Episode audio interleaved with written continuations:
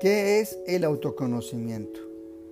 Autoconocimiento es conocerte a ti mismo, es reconocer cuáles son tus debilidades y fortalezas.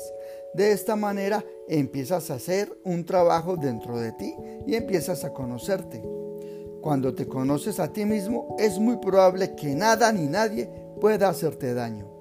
¿Y cómo trabajamos en esas cualidades o defectos que pronto queremos cambiar? Pues es muy fácil Vas a hacer una lista, vas a escribir una lista de tus cualidades y defectos.